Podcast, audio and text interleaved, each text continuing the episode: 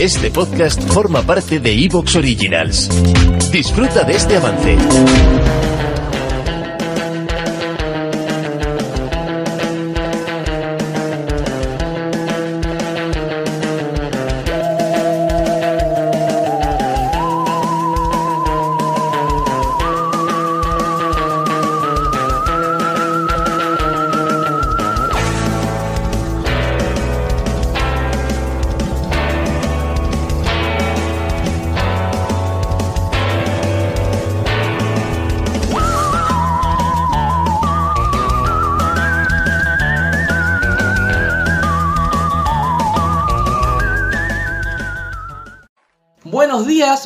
Tardes y buenas noches queridos difuntos.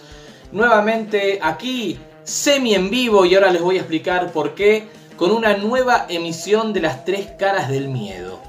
Ya todos saben que nuestro podcast hasta hace muy poquito se llamaba Gente Muerta, pero debido a ese algoritmo extraño y, y complicado que tiene YouTube, nos vimos obligados a cambiarle el nombre al podcast porque al llevar en el título la palabra muerto, muerta o muerte, eh, el algoritmo de YouTube no, no, nos muestra como debiera, ¿no? Como que nos esconde. Entonces nos vimos obligados a, a, cambiarle el nombre al podcast y siguiendo la sugerencia de un, de un oyente nuestro que nos propuso ponerle las tres caras del miedo, la verdad que nos pareció fantástica la idea, no solo porque hacemos referencia a la película de Baba, que tanto nos gusta a los tres, sino que, además porque, es un nombre que iba, iba justo, iba pintado para este tipo de podcast que nosotros hacemos.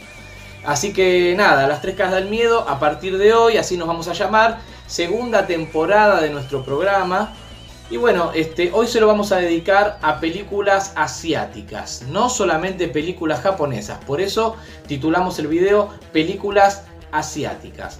Pueden ser japonesas, pueden ser, no sé, chinas, tailandesas, en fin. Cualquier este, película de cine asiático, vamos a estar hablando de, muchas de ellas aquí en nuestro programa. Se deben estar preguntando por otro lado por qué me están viendo a mí solo y no lo ven ni a Rodo Maldoror ni a Jan Myers. La verdad de la milanesa es que se nos complicó muchísimo eh, poder juntarnos para hacer el programa en vivo por, algunas, por algunos temas personales eh, que estamos teniendo así individualmente.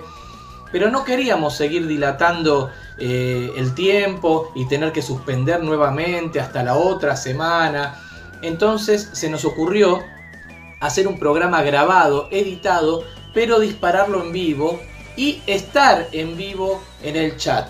No sé si los tres, pero uno o dos de nosotros va a estar en el chat en vivo interactuando con todos ustedes. Así que los invito a que participen como hacen cada semana, a que comenten, a que, a que escriban ahí en el chat lo que quieran, que sugieran películas o, cualquier comentario referente a lo que es el video, porque vamos a estar respondiéndoles en vivo en el chat. Otra cosa, no solamente me van a ver a mí, como en esta presentación. Jan Myers va a estar, Rodo Maldoror va a estar y además, y además vamos a tener algunos invitados sorpresa, aprovechando que podemos editar y que el video ya, ya está armado y ya está hecho. Este, vamos a tener algunos invitados sorpresas en el programa del día de hoy.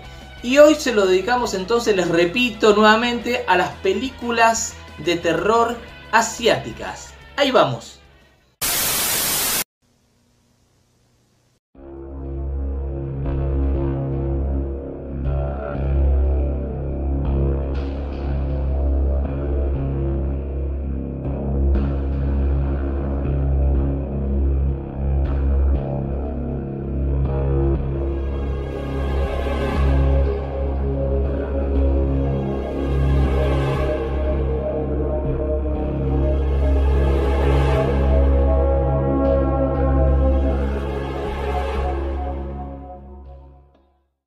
Bueno, en esta ocasión eh, yo quisiera aportar con dos películas que me gustan mucho, la verdad, de, de J-Horror. Eh, una un poco más tradicional, ¿verdad? En el rollo más tradicional de, películas de terror japonés. Y una un poco más extraña, ¿verdad? Más personal, más psicológica, que ambas me gustan mucho. Y bueno, y que, que si no han visto, me gustaría recomendárselas a todos ustedes. La primera es Dark Water, eh, película del año 2002, dirigida por Hideo Nakata, que está inspirada en un cuento del escritor japonés Koji Suzuki que se llama Agua que se agita, eh, cuento incluido en la antología de relatos de horror llamada también Dark Water, como esta película, eh, editada en el año 1996. Y bueno, nos, nos cuenta más o menos la historia de Yoshimi Matsubara, eh, una mujer que está a punto de divorciarse, de hecho se divorcia, ¿verdad? Arranca la historia divorciándose eh, y queda a cargo de su hija Ikuko y se mudan, ¿verdad? Buscan un nuevo hogar eh, y encuentran un apartamento el cual está en un estado un poco, un poco lamentable, ¿no? Lo primero que notan al llegar a este, a este apartamento es la cantidad de humedad que hay ¿verdad? en el ambiente, de cómo está todo chopate y, y está todo re húmedo.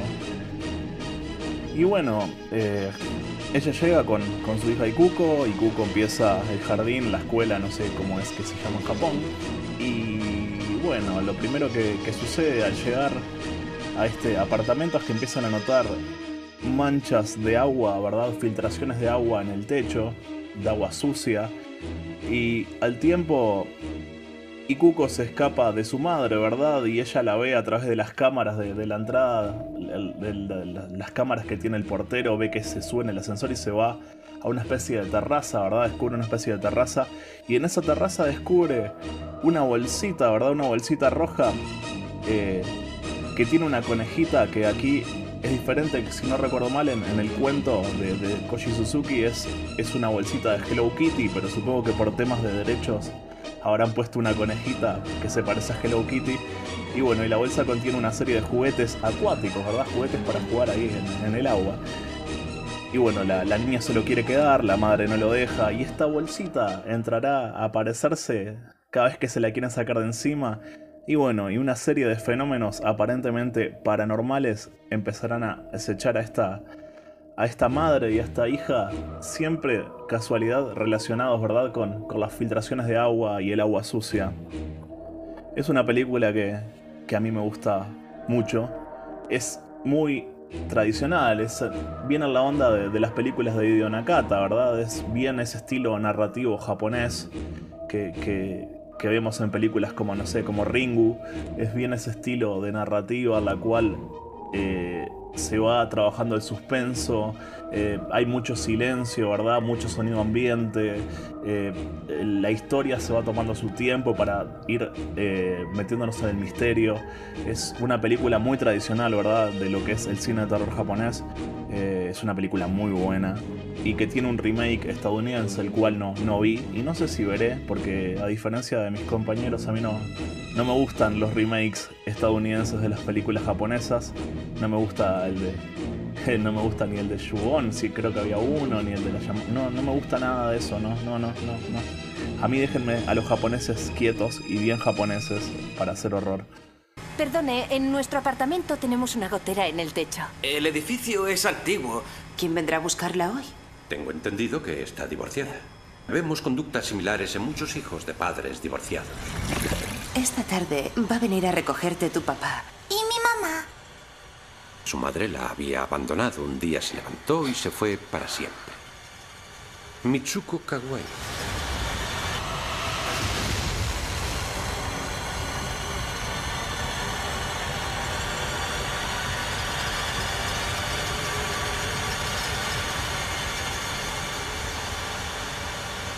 Dark Water.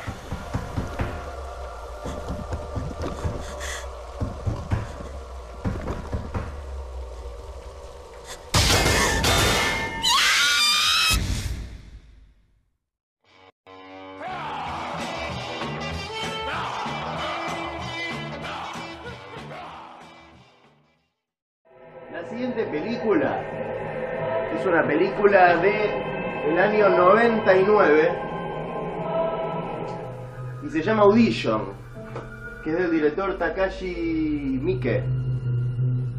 Se dice Miike, Mike. Parece que se dice Miike. Bueno, no importa, no viene al caso. Es del año 1999 y esta no es de fantasmas. Yo la vi sin saber absolutamente nada y la verdad me encantó. Hay gente que la vio con muchas expectativas y por ahí no le gustó. Audition se trata de un tipo que pierde a la esposa y el hijo le dice, dale papá, tenés buscate una pareja, hace años que estás mal. ¿Qué se le ocurre al degenerado hacer un casting de una película imaginaria que no existe y empezar a llamar chicas? O sea, pone un aviso, chicas vengan, casting para una nueva película. Y ahí las empieza a investigar, empieza a buscar chicas que le gusten a él, que vayan con él. Y se encuentra con una mina, o sea, elige a la peor de todas, básicamente. No le voy a contar más. Igual la tapa dice bastante. Audition, buenísima Audition.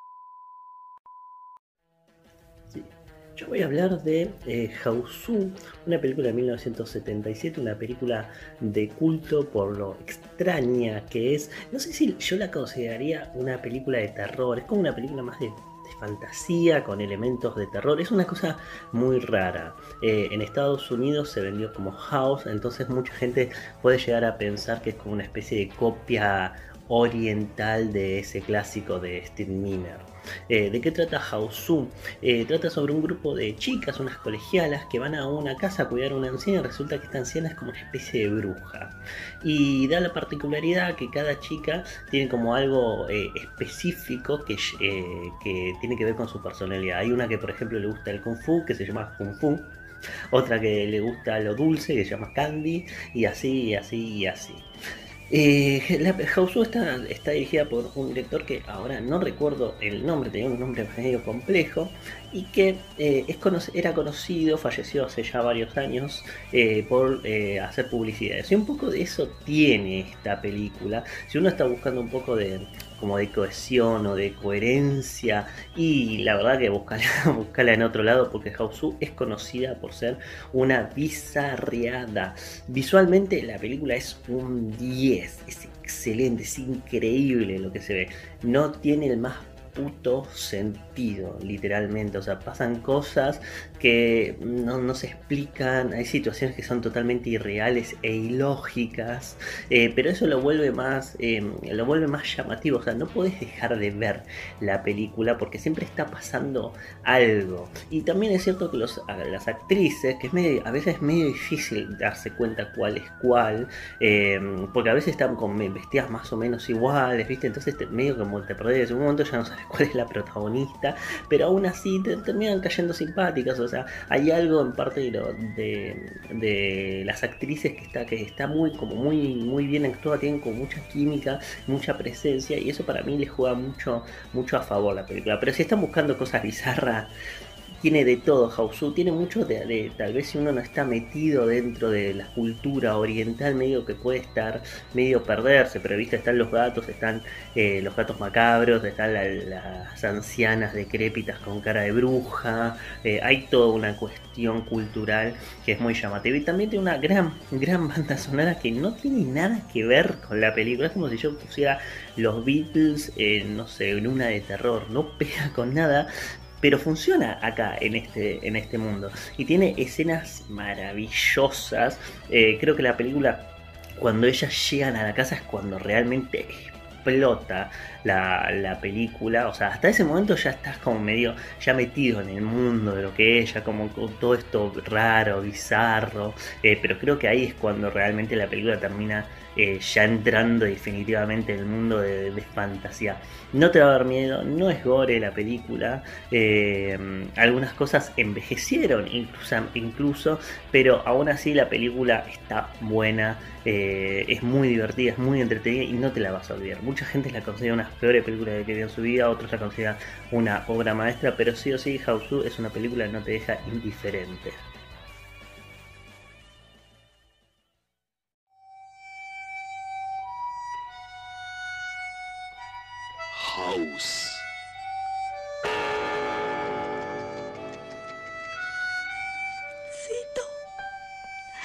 私あなたを救えなかっ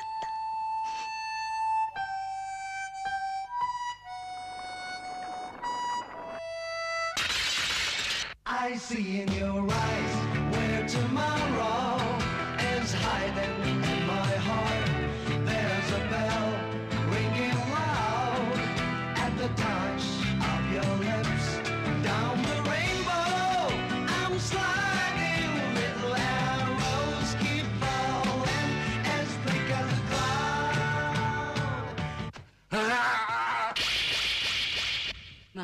くて怖いのよ。日の光が。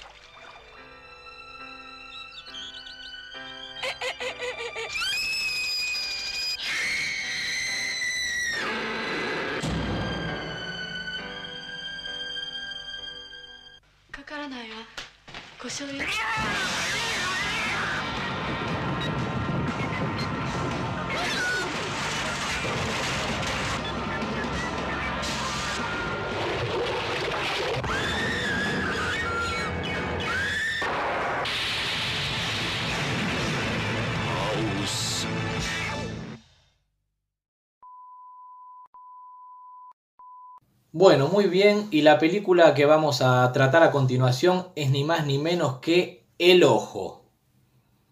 Peliculón si los hay, de origen chino, película del año 2002, dirigida por los hermanos Pang.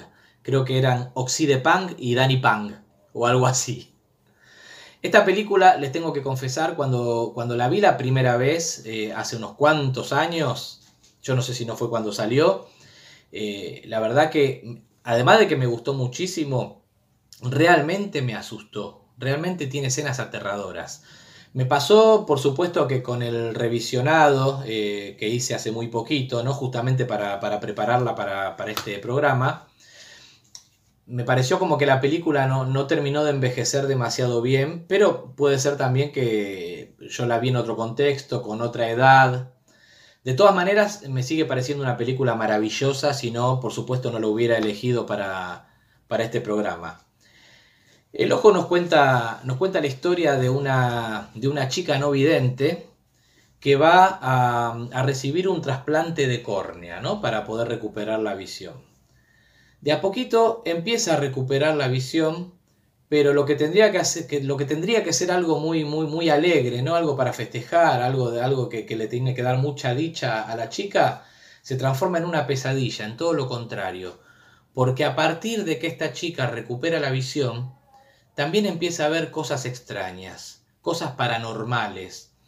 Eh, se empieza a acercar a la muerte, ¿no? Empieza, si se quiere, de alguna manera a predecir la muerte, ¿no? Eh, ella con sus nuevos ojos puede ver cómo eh, un alma eh, deja el cuerpo porque muere y algo del más allá viene a acompañarla, ¿no? O a llevársela. Por supuesto, estas experiencias este, empiezan a ser aterradoras, esta chica, por ejemplo, en un momento estando en su habitación, eh, por momentos como que se le borra la habitación de ella y, y, ella con sus ojos ve otra habitación, como está en otro lugar, está en otro espacio y en otro tiempo diferente, ¿no? Al que, en el cual realmente está. Entonces, bueno, empieza a tener toda esta serie de, de, de experiencias paranormales, empieza a ver este, apariciones, empieza a ver cosas raras y no se explica qué es lo que pasa, ¿no? Llega un momento que la empieza a dañar tanto psicológicamente que ya eh, esta chica elige otra vez la oscuridad, elige encerrarse eh, prácticamente en total oscuridad para no ver, porque ver le hace mal, porque no ve solamente lo que el resto de los mortales vemos, sino que ella ve mucho más. Y ahí empieza toda una, una investigación, ¿no? En tratar de saber eh, el porqué de estas experiencias, por qué le pasa todo esto a esta señorita. Esta chica conoce a un médico que, le va a dar una mano y la va a ayudar a investigar eh, quién era la donante, ¿no? Como para tratar de llegar al, al key de la cuestión. ¿Quién era la donante de esas córneas? Y, y bueno, ah, no, estoy tratando de, explicar la película sin spoilearles, porque la verdad que si no la vieron es una película que vale muchísima la, la- la pena.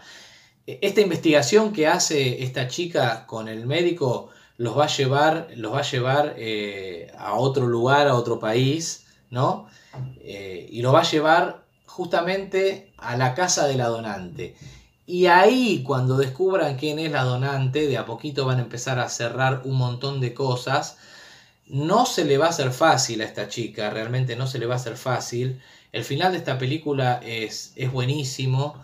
Eh, Les repito, tiene escenas que son realmente de miedo. Hay una escena en particular en un ascensor que es aterradora. Así que prefiero dejarlo acá porque realmente les repito, no les quiero spoilear la película. Pero si no la vieron, ténganla en cuenta porque esta película realmente vale la pena. ¿eh? El Ojo, película del año 2002, dirigida por los hermanos Pang.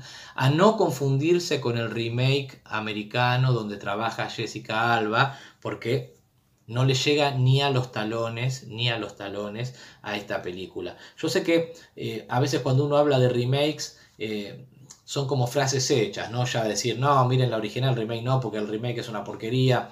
A mí no me gusta eh, matar a los remakes, porque si bien son casos excepcionales, casos contados, hubo casos, valga la redundancia, en los cuales los remakes superaron a la original. Por eso a mí no me gusta matarlos. Pero bueno, no es el caso del ojo. No es el caso del ojo. Así que si van a ver esta película, realmente a no confundirse, fíjense que sea la película del 2002 dirigida por los hermanos Pang, película de origen chino. Recomendadísima.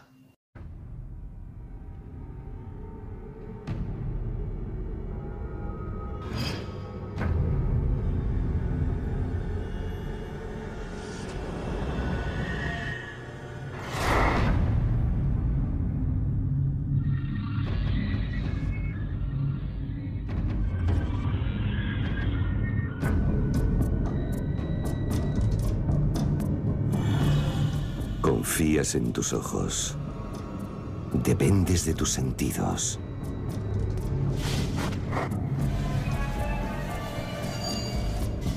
Crees que estás solo. Pero ya nunca más volverás a estar seguro.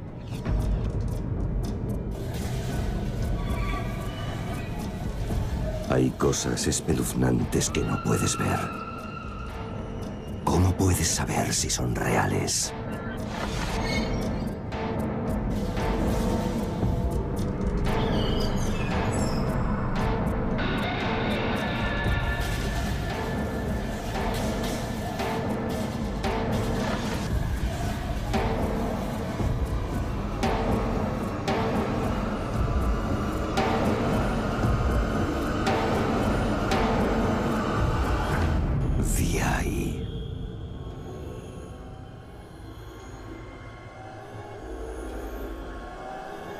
Vas a hacer cuando ni siquiera puedas mirarte al espejo?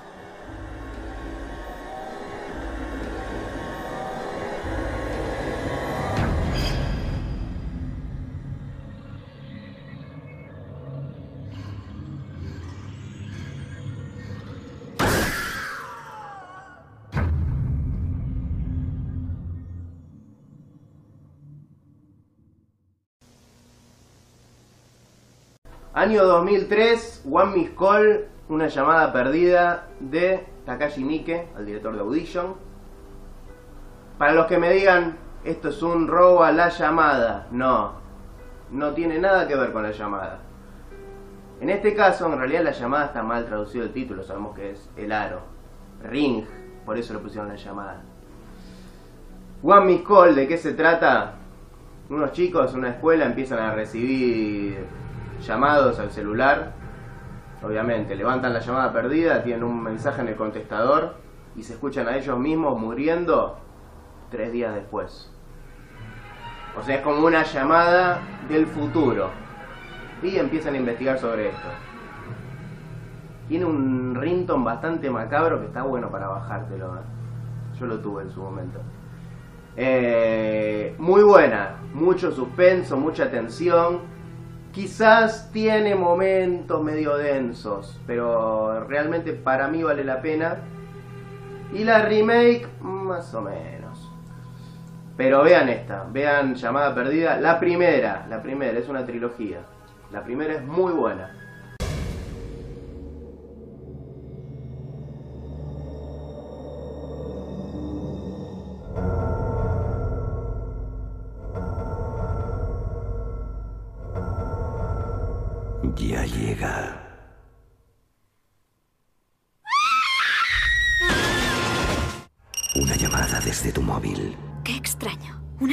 Desde mi propio móvil.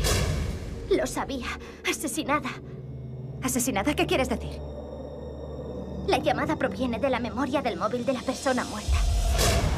De una víctima la siguiente. Hay una razón para todo. Por fuerza tiene que haberla. Ninguna muerte es inexplicable. ¿Qué demonios es esto? Hoy es tu propia muerte.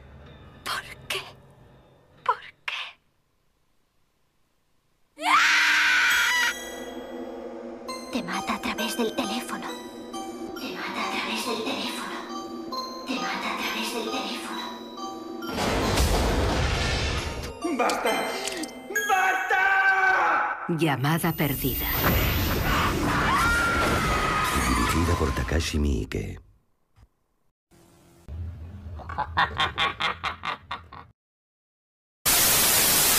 Ya, Vamos ahora sí a hablar de la, de la rareza.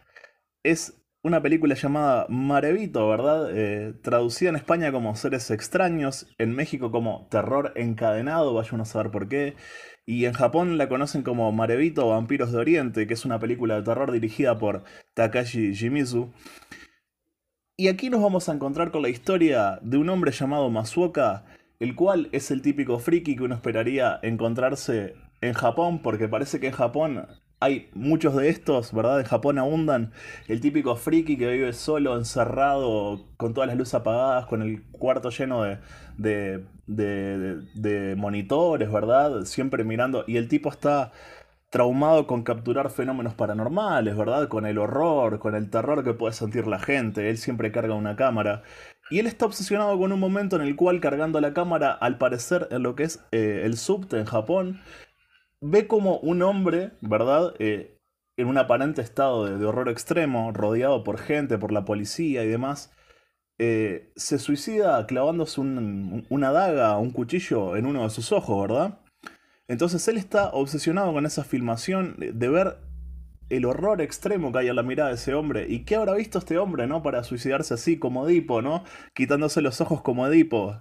eh, luego de haber visto algo tremendamente horroroso. Y bueno, es así como eh, Masuoka se empieza a obsesionar con esta búsqueda del horror y querer ver lo que vio este hombre, ¿verdad? Querer presenciar. ¿Qué es esto tan horrible que la única forma, este horror tan grande que la única forma que existe de escapar de él es suicidándose uno? Entonces Masuoka empieza esta búsqueda del horror supremo, del horror que vio capturado la retina de, de este hombre, ¿verdad? Que pudo filmar.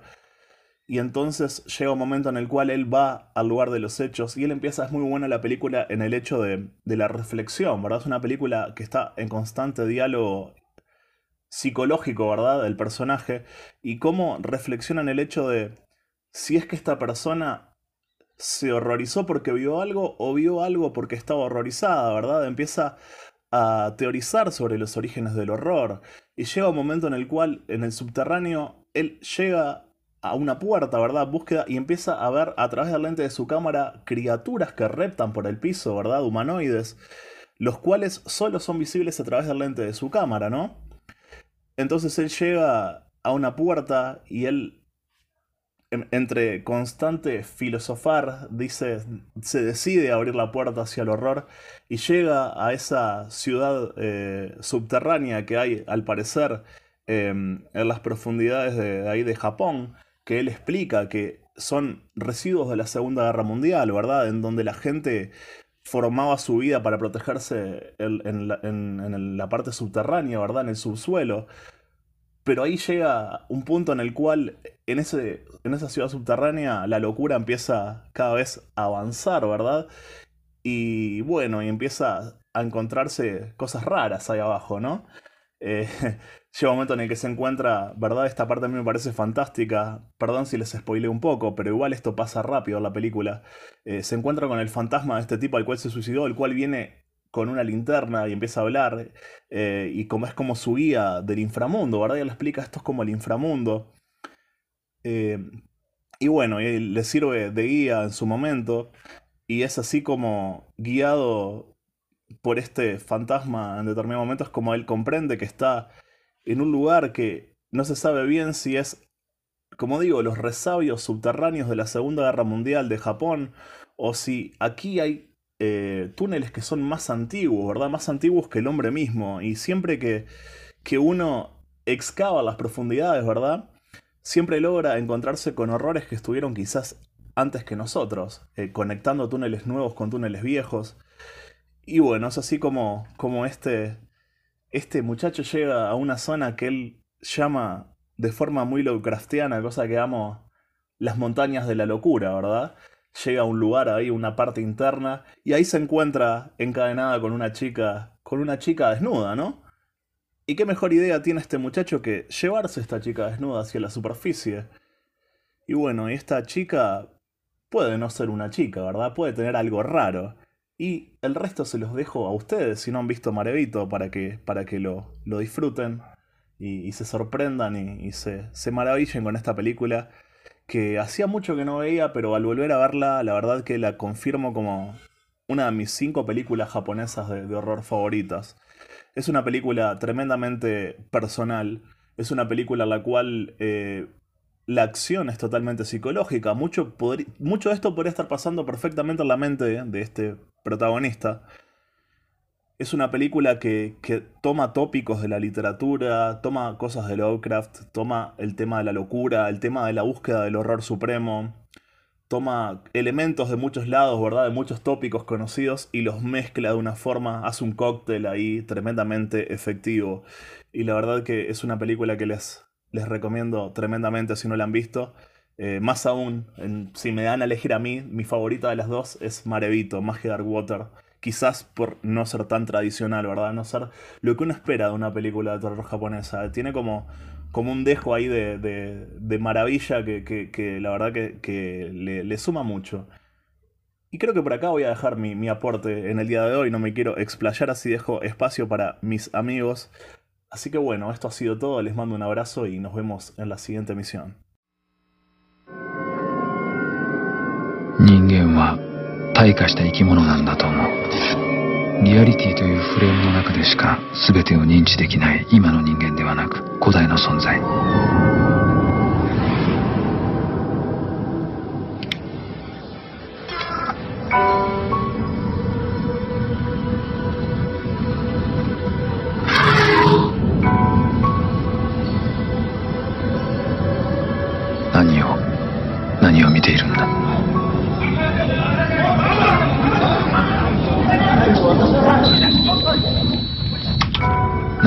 それほどまでに恐怖しているのだ。彼がこの時見たものを私は見たかった。あそこにもしドアがあったとして私にそれを開ける勇気があるだろうか。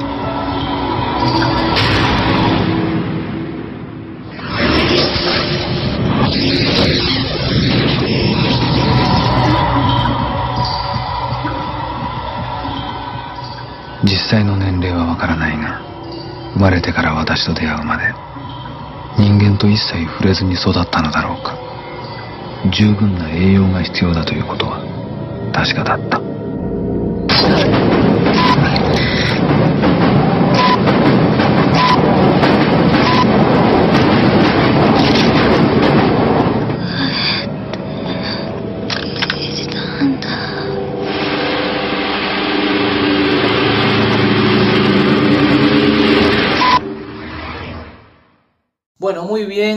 Ahora nos tomamos un avión imaginario y nos vamos a Tailandia.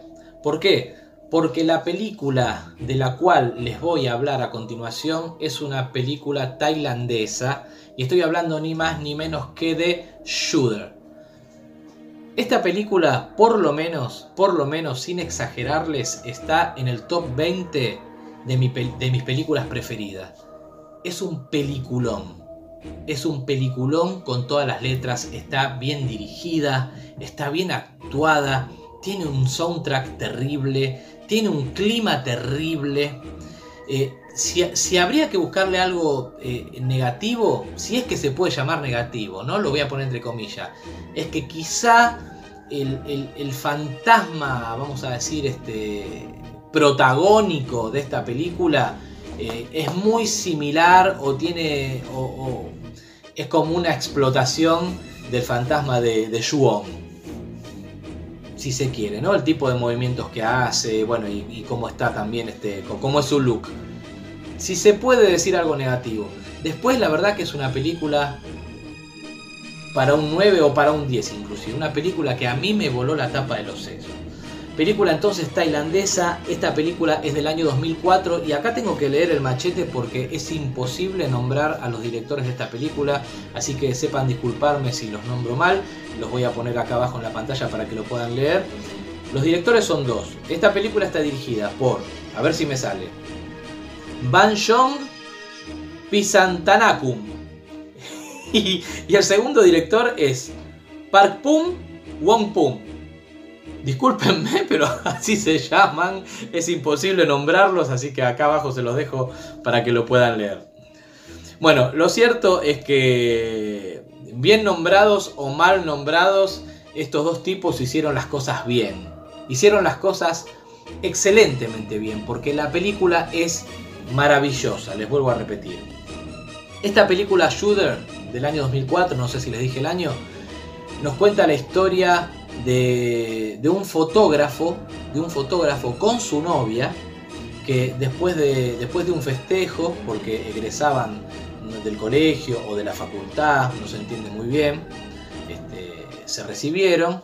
Y después del festejo eh, y de estar este, tomando algunas bebidas espirituosas, este fotógrafo con su novia se suben al auto, se están ya retirando de la fiesta, pero en el camino van a atropellar a una muchacha.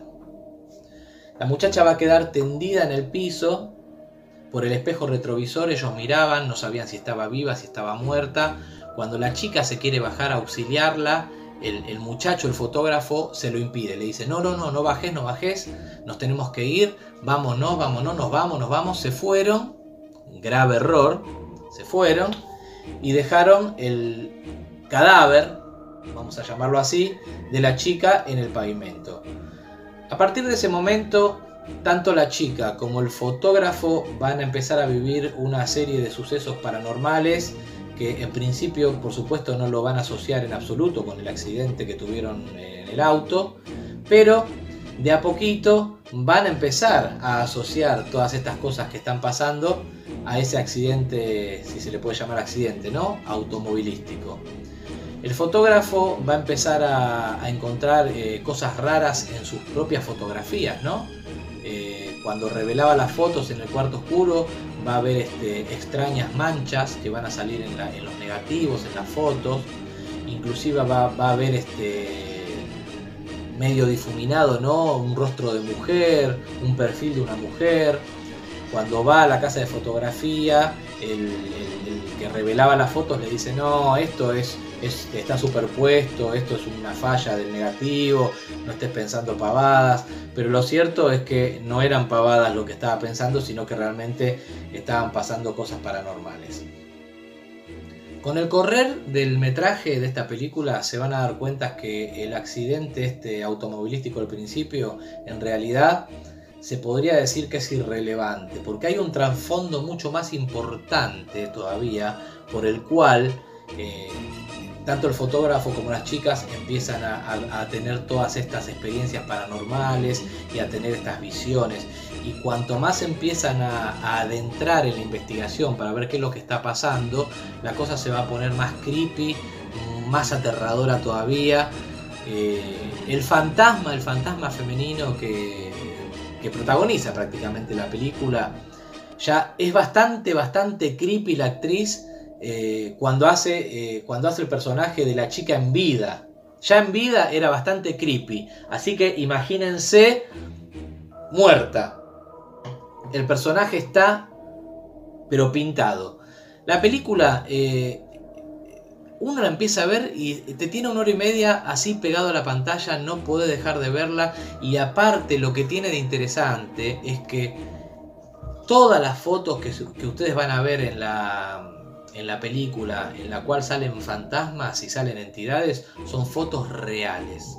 Son fotos que los directores recabaron de diferentes investigadores, no son fotos trucadas. Entonces, lógico, eh, este detalle hace todavía más aterradora ¿no? la cinta. Todas las fotos que van a ver, les repito, en esta película son fotos reales, no son fotos que se trucaron para la película. Así que tengo que recomendarles especialmente Shooter, es una película aterradora, les repito, por lo menos está en mi top 20, es un peliculón. Esta película sí que, así se los digo, no tienen perdón de Dios, de Dios, si no ven esta película. Shooter 2004, dirigida por estas dos personas. Y bueno, no se la pierdan realmente. Aguante Tailandia. Initiating System 1.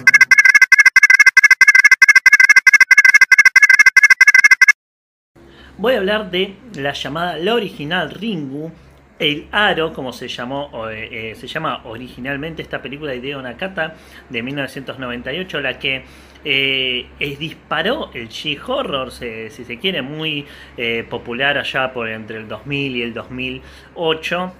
Eh, la llamada seguramente ya la conocen, o sea, el aro, perdón, es el aro en realidad, pero bueno, la mayoría ha visto la película de, no, con Naomi Watts, creo que esa fue la primera introducción que tuvo la mayoría de la gente, incluso al terror eh, oriental. Es una muy buena remake de Gore Verbinski, no no lo puedo negar, realmente está muy conseguida, pero cuando uno ve la original, eh, le puede llegar a decepcionar porque no hay muchos cambios eh, en realidad. Eh, básicamente es lo mismo, la única diferencia es que no parece tanto un videoclip o no parece como tan bien filmado, con tanta producción como si pasa con la película, con la remake norteamericana.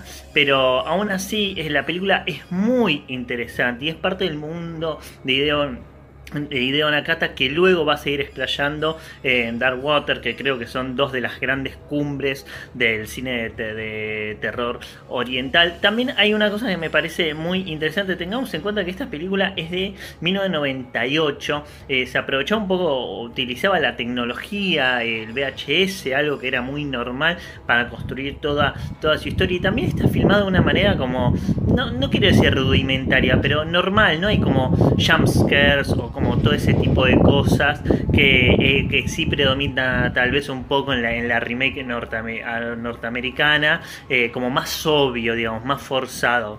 Eh, incluso la, la, famosa escena en la que sale el fantasma del televisor totalmente distinto a eh, las dos versiones. De hecho, para mí me parece más aterradora la versión original que la versión de la remake, porque no me da mucho miedo. Eh, es, eh, como, como esa nena como muy estilizada. En cambio, esta es una actriz, nada más hay algo como realista que para mí le funciona muy bien a la película.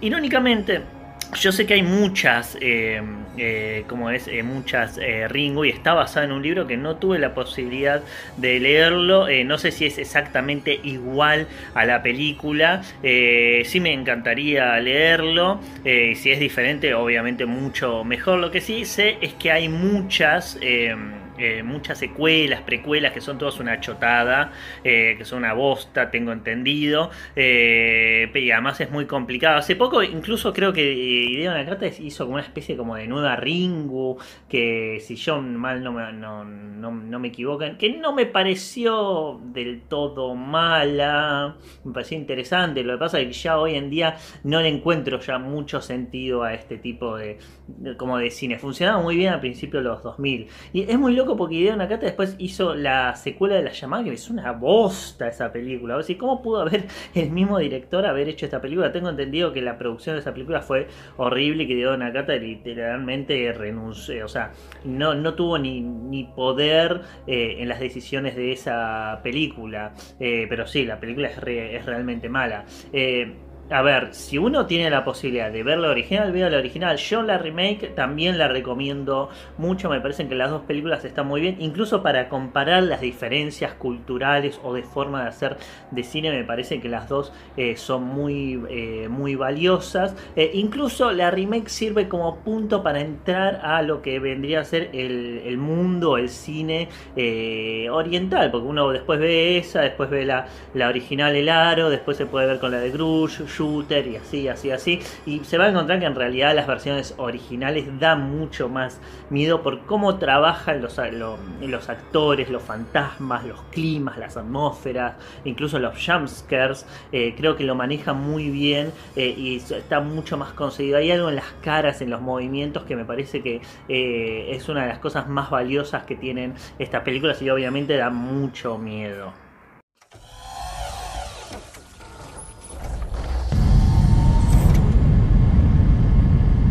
小学生の男の子がさ家族で伊豆のペンションに泊まったんだって。でもあっちって東京と友達があるでしょ。それが家に帰ってみたらいきなり女の人が映って「お前は1週間後に死ぬ」って。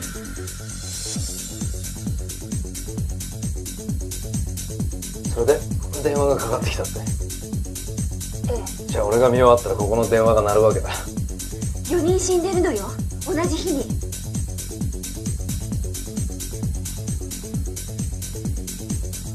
それ何のテープですか？お客さんの忘れ物かな？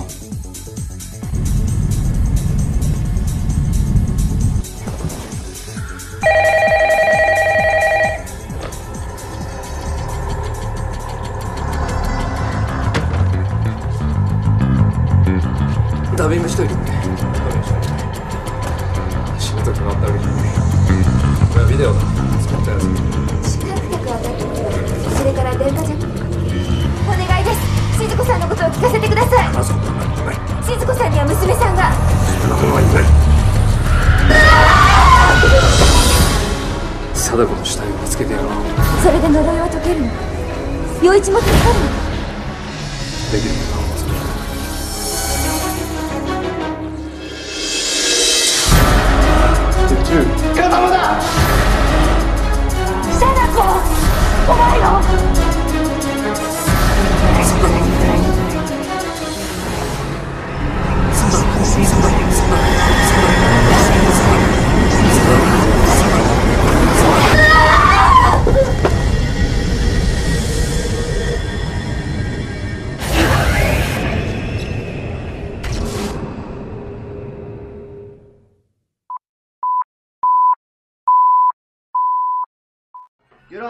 Favorita. Mi favorita es del año 2000 y se llama Shuon. Esta que ven acá es Shuon 2. Hoy es la 4. Es raro esto de Shuon. Es conocida también como La Maldición o El Grito. Tiene también su remake eh, Yankee. Escuchan ahí la banda sonora. Bastante fuerte.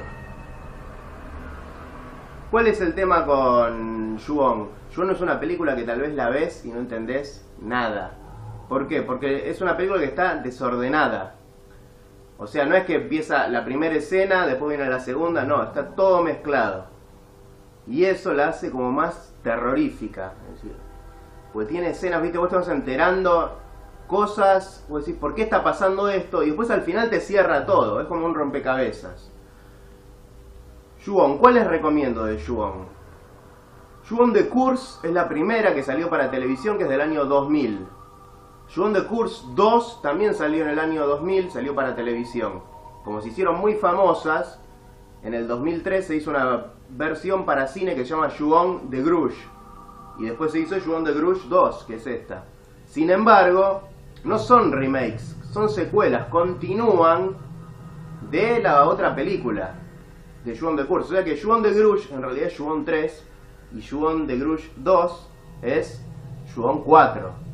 Recomiendo muchísimo esas cuatro películas. La 2 quizás no tanto.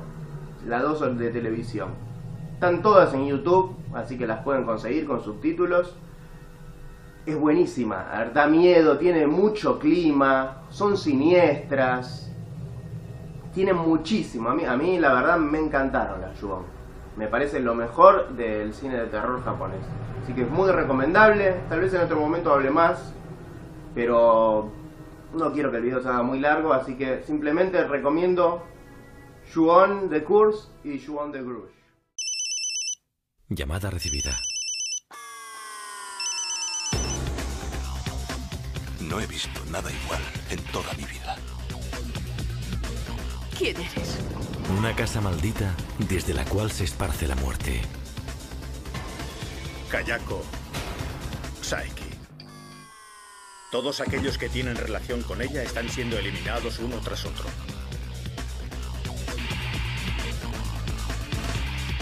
Hiroshi Takahashi de The Ring. Tras Yoyuryo y Yushiryo nos obsequia con una experiencia extremadamente terrorífica. Screenplay y dirección Takashi Kiyomitsu. You-On. Si te toca, morirás.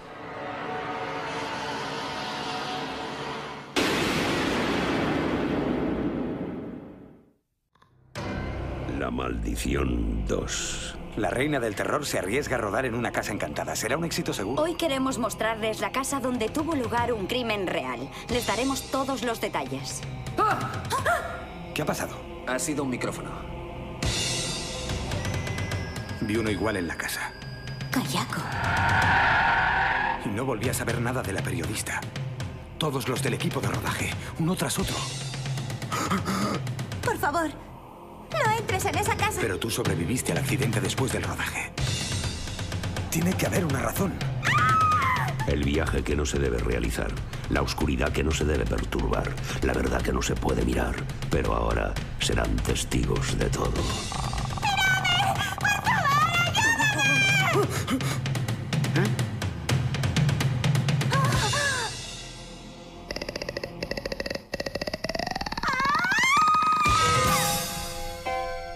La maldición 2.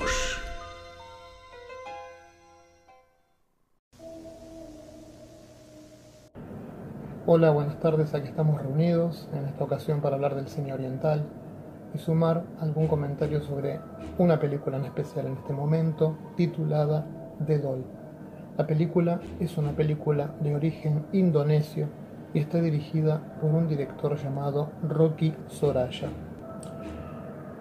La película es de mi 2016 y el argumento que nos cuenta es que empiezan a ocurrir cosas espeluznantes en la casa de una familia y a la propia familia luego del encuentro que uno de sus integrantes tiene con una misteriosa muñeca. Hablando del director Rocky Soraya, podemos decir que sus comienzos fueron en el año 2008 como productor de películas, en donde se volcó tanto a dramas como historias románticas y también con algunos toques de comedia. Pero luego a lo largo de su carrera todo derivaría especialmente en el cine de terror. Empezó, como decía, en el 2008 como productor y hasta el 2012 no volvió a ser productor de otra película.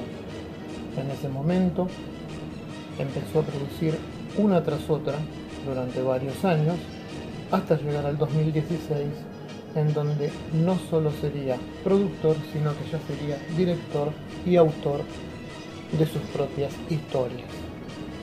Entre sus primeras historias está la película titulada Rumak Kentak, que es sobre una casa embrujada, y la película 308 sobre una habitación de hotel a la que no se podía entrar y que trataba la leyenda de la Reina del Sur. Sobre esta primera historia que intervendría el director Ruma Kentak sobre la casa embrujada tan solo como productor, vale aclarar que años más tarde, hacia el 2018, volvería a tomar la historia de esta película para hacer una precuela dirigida, producida y escrita por él. Ahora antes de pasar a la película en sí misma, película de Doll de 2016, vale aclarar que entre sus trabajos se encuentran justamente la saga de Doll, porque se ha convertido en una saga esta película, tiene tres partes, y luego ha realizado la saga del tercer ojo, que son hasta el momento dos historias relacionadas en especial con un mundo espiritual y el viaje hacia ese mundo espiritual. Tiene también en su haber de 2018 las películas Sabrina y la película Susana, todas en el género del terror y el suspenso. En esta historia, la que nos trae a cuenta, de Doll, vemos como tres adolescentes visitan a una pareja de espiritistas para contarles una historia que están viviendo referente a una misteriosa muñeca. Este va a ser solamente el punto de partida para que a partir de ese momento estos espiritistas cuenten a ellos la historia que han tenido con esa muñeca, que viene aparentemente de hace unos cuantos años atrás. Vamos a ver una historia de una maldición, una historia de venganza, de odio y sobre todo de búsqueda de justicia. Desarrollada en la ciudad de Bandung, Indonesia, nos presentan a Daniel y a Anya como una pareja feliz que está tratando de mejorar económicamente y que adquieren su primera casa a pagar en cuotas y gracias a un aumento en el sueldo que ha tenido el esposo. La chica se dedica a crear muñecas y trabaja además en un supermercado. Sin embargo, con este cambio económico a favor, se dedicará solamente a estar en su casa y a crear muñecas. Allí, en esa casa, comenzarán los problemas. Siendo recibida por Niken, una vecina, es invitada a una fiesta y le sugiere que tiene que hacer una fiesta de inauguración en su casa para que todo salga bien.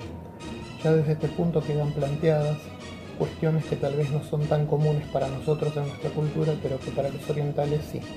Y es el tema de las leyendas, el tema de sus creencias, el tema de esa fe ciega que tienen en el mundo de los espíritus y en cómo ese mundo influye sobre nuestra realidad. El muchacho Daniel interviene en una obra de construcción en donde se va a hacer un shopping y un día se encuentra en un árbol con algo inesperado. Cuando quieren retirar ese objeto inesperado, que justamente es lo que le da el título a la película, una muñeca, los problemas empiezan a acrecentarse y nos deja ver esta historia cuán importantes son las creencias de esta gente, de estos poblados, sobre las posibles maldiciones, sobre el no tener que tocar las cosas que están de esa manera y así, y que hay que respetarlas y dejarlas en paz porque de no hacerlo se pueden cobrar con creces el motivo de haberla sacado o violado su lugar de descanso. A lo largo de la historia, para no cometer demasiados spoilers, irán interviniendo maestros espiritistas, eh, una de los integrantes de este matrimonio de espiritistas aparte, y distintas historias que se irán contando, tanto del presente como de ciertos años anteriores que le van a forma a toda esta eh, situación que se nos presenta. Podemos decir que la película presenta un combo de situaciones eh, de películas de terror. Tenemos el tema de las muñecas infernales en primer lugar, pero eso va dando paso a la posesión por medio de espíritus, así como también a el tema del exorcismo y a los fenómenos sobrenaturales tratados en películas como por ejemplo eh, Actividad Paranormal. En manifestaciones fantasmales, eh, los elementos cotidianos que tenemos. El tema en sí de la película o los temas que tratan son la ambición, que a veces se torna desmedida, la ambición sobre todo de uno de los personajes y los deseos de lograr cosas a cualquier precio, en este caso un mejor bienestar, y las consecuencias que eso trae. todo el dolor, todo el odio, toda la venganza que esto mueve. Si bien eh, considero que hay películas más fuertes, con más escenas de violencia, se puede decir que desde la mitad de la película en adelante esto tiene lo suyo. No es que vaya a ser eh, exageradamente violenta, pero tiene sus sorpresas. Y durante toda la primera mitad de la película, mientras se plantea la situación, es muy eh, bueno el clima de suspenso que tiene. Un punto especial al tema de la música, especialmente los efectos de sonido, que son sumamente efectivos. Todo esto es un combo interesante en esta primera película. Habrá que esperar a ver la segunda parte, que todavía no lo puede hacer. Y si todas las historias les queremos buscar una enseñanza, la enseñanza puede ser que no nos metamos con cosas que no conocemos, eh, no deseemos cosas o no hagamos cosas que son malas y que lo sabemos porque todo tiene su karma, todo vuelve. Y sobre todo estos espíritus orientales, hasta que no cumplen con su objetivo, no paran. Tengan que hacer lo que tengan que hacer, van a seguir adelante hasta que logren su objetivo. Y en el caso de no lograrlo, hay que tener en cuenta que no se van de este mundo, siguen estando aquí, esperando alguna otra oportunidad para poder solucionar esos temas por los cuales ya no están más en este mundo, los problemas que tuvieron. El cine indonesio ya nos había dado una sorpresa hace unos cuantos años atrás, en otra película que trataba sobre eh, fantasmas que eran vistos en una fotografía, un tema bastante similar a lo que pasaba en La llamada, la famosa película de origen japonés.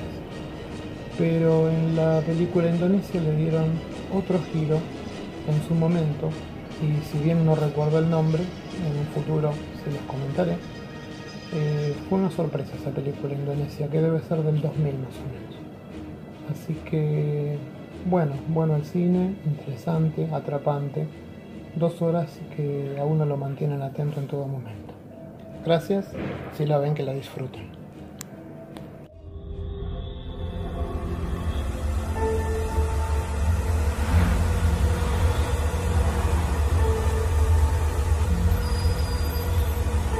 Pohon ini kenapa belum ditebang ya? Masalahnya teh nggak ada yang berani pak. Ada satu keluarga yang meninggal karena dibantai pak. Termasuk anak perempuannya yang kecil pak. Kalau nggak ada yang berani, besok saya suruh orang untuk tebang pohon ini.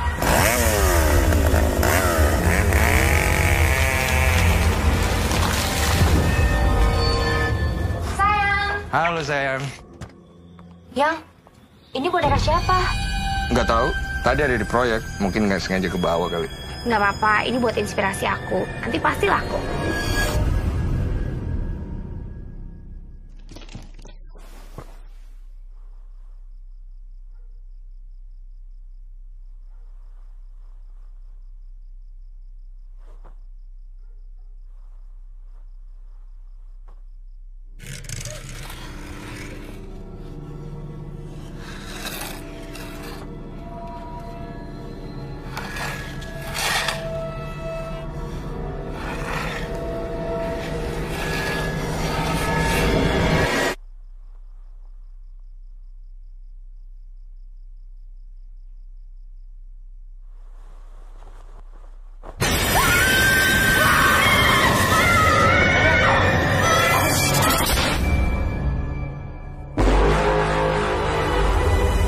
Boneka itu teh namanya Gawiyah.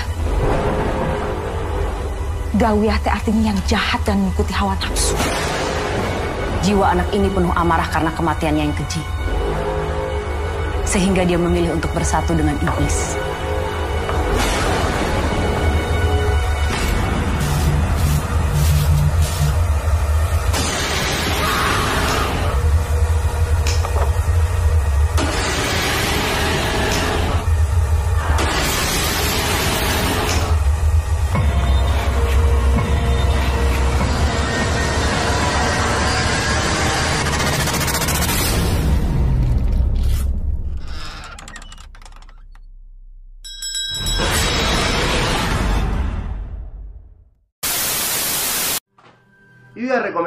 Y quizás la no tan, es más la más desconocida de todas, pues esas dentro de todo eran conocidas.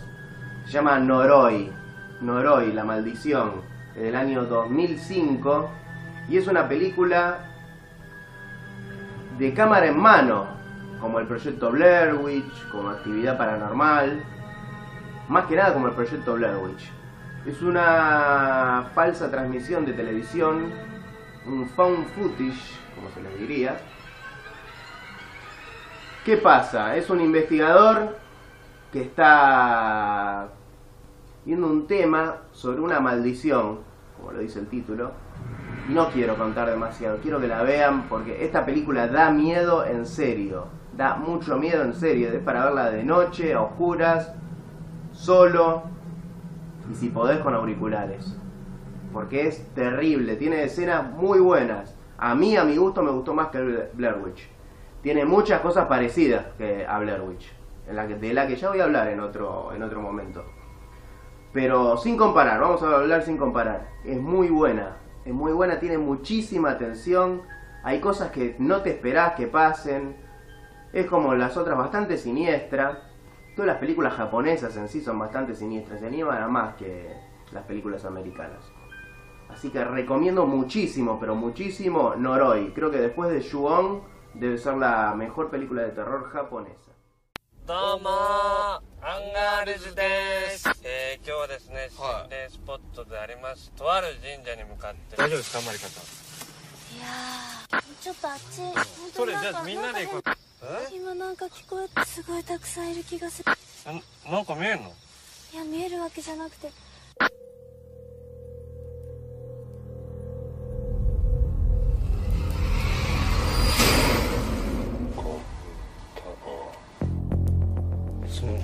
持ち悪い声っていうのは私は赤ちゃんの。赤ちゃんのなんでそんな言い方ができみんなにはね投資をやってもらいます。気がついたらその模様を描いちゃってるんですよ。東京都練馬区にある広沼公園でしましたかぐたばの呪い。かぐたばかぐたばことかぐたばとかぐたばってなんだ？かぐたば呪いさ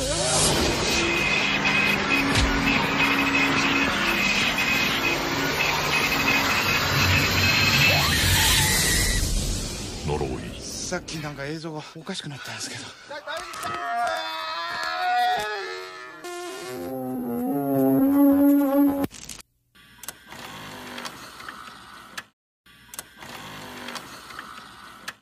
Bueno, muy bien, y hasta aquí llegamos con el programa del día de hoy. Espero que les haya gustado, a pesar de, de no haber estado en vivo realmente, que hayan disfrutado este video. Les prometo que la próxima semana vamos a hacer lo imposible para poder juntarnos y volver a tener un programa realmente en vivo, para poder interactuar eh, con ustedes y bueno, los programas a los cuales los tenemos acostumbrados cada semana, ¿no? Ojalá que pueda ser así. Si no fuera así, les prometo que vamos a tener un nuevo video editado y armado especialmente para ustedes que lo vamos a lanzar a las 18.30 horas de Argentina para que puedan disfrutar una nueva emisión de las tres caras del miedo. Antes de despedirme quiero hacer una, una recomendación y un agradecimiento muy especial. La recomendación es la siguiente. Se acaba de lanzar la, revista Cineficción, el nuevo número de revista Cineficción dedicada a enmascarados. Cuando hablo de enmascarados no les estoy hablando de Batman, no les estoy hablando del zorro, no les estoy hablando, no sé, podría ser Iron Man, no. Les estoy hablando de enmascarados de fotonovelas. Todos saben que en los años 70 y, y parte de los 80 también, las fotonovelas eran auge en muchos países europeos y también aquí en la República Argentina. En este número de cineficción tenemos una entrevista al actor que encarnó a Killing, entre, entre muchísimas otras cosas. La verdad que es una revista que les diría de compra obligada. Todo cinéfilo que se precie de tal tiene que comprar y coleccionar la revista Cineficción porque es fabulosa. Miren el lomo de esta revista para que vean las páginas que tiene, la calidad que tiene. Y por otro lado, déjenme decirles que esta revista está realizada por gente que realmente ama el cine, que realmente sabe lo que hace. Estoy hablando de Darío Labia y de Juan Carlos Moyano, gente, investigadores ya les diría, eh, de lo que es el séptimo arte del cine y de la televisión. Cineficción entonces, nuevo número. Y por otro lado, agradecerle al, al, gran Darío Labia y también a Juan Carlos Moyano, que muy gentilmente nos puso el chivo, les voy a mostrar en esta página, puso el banner de gente muerta, si bien, bueno, ya le cambiamos el nombre al, al, programa, pero bueno, al momento de que se imprimió la revista todavía, todavía éramos gente muerta. Acá está el banner también del canal de Jan Myers, de nuestro coequiper. Así que nada, la verdad que agradecerles infinitamente la confianza, la buena onda que tienen con nosotros y, el hecho de apoyarnos ¿no? en cada emprendimiento que tenemos. Y por otro lado, les comento también que esta revista la pueden comprar sola o la pueden comprar acompañada por este libro que se llama El árbol sangriento y es la ópera prima del gran Darío Labia, ¿no? editor de esta revista. Bueno, Darío Labia lanzó un libro llamado El árbol sangriento, una antología de relatos cortos de terror y ciencia ficción que la verdad vale mucho la pena y que tiene la misma calidad de la revista, o mejor aún les diría, estamos hablando de un libro en, en rústica, espectacular. Así que lo pueden comprar, este, pueden comprar la revista sola o pueden comprarla también con el libro en una promoción de 700 pesos. No existe. Con 700 pesos se toman un café y una media luna en cualquier lado. Así que ya lo saben. Cineficción y El Árbol Sangriento, ópera prima de Darío Labia, recomendadísima y obligadísima lectura para todo cinéfilo. Muchísimas gracias a los chicos de Colores de la Oscuridad que siempre nos están apoyando, a Cameron, al Funebrero, muchísimas gracias por haberse copado y participado en este video. Muchísimas gracias a mi amigo Teddy, el señor Rolando Botino que también participó de este video y por supuesto a mis dos coequippers Jan Myers y Rodo Maldoror. Dicho todo esto, ahora sí me despido hasta la semana que viene, en vivo o no en vivo, pero les aseguro que con un nuevo video aquí en nuestro canal de las tres caras del miedo. Gracias por estar. Adiós.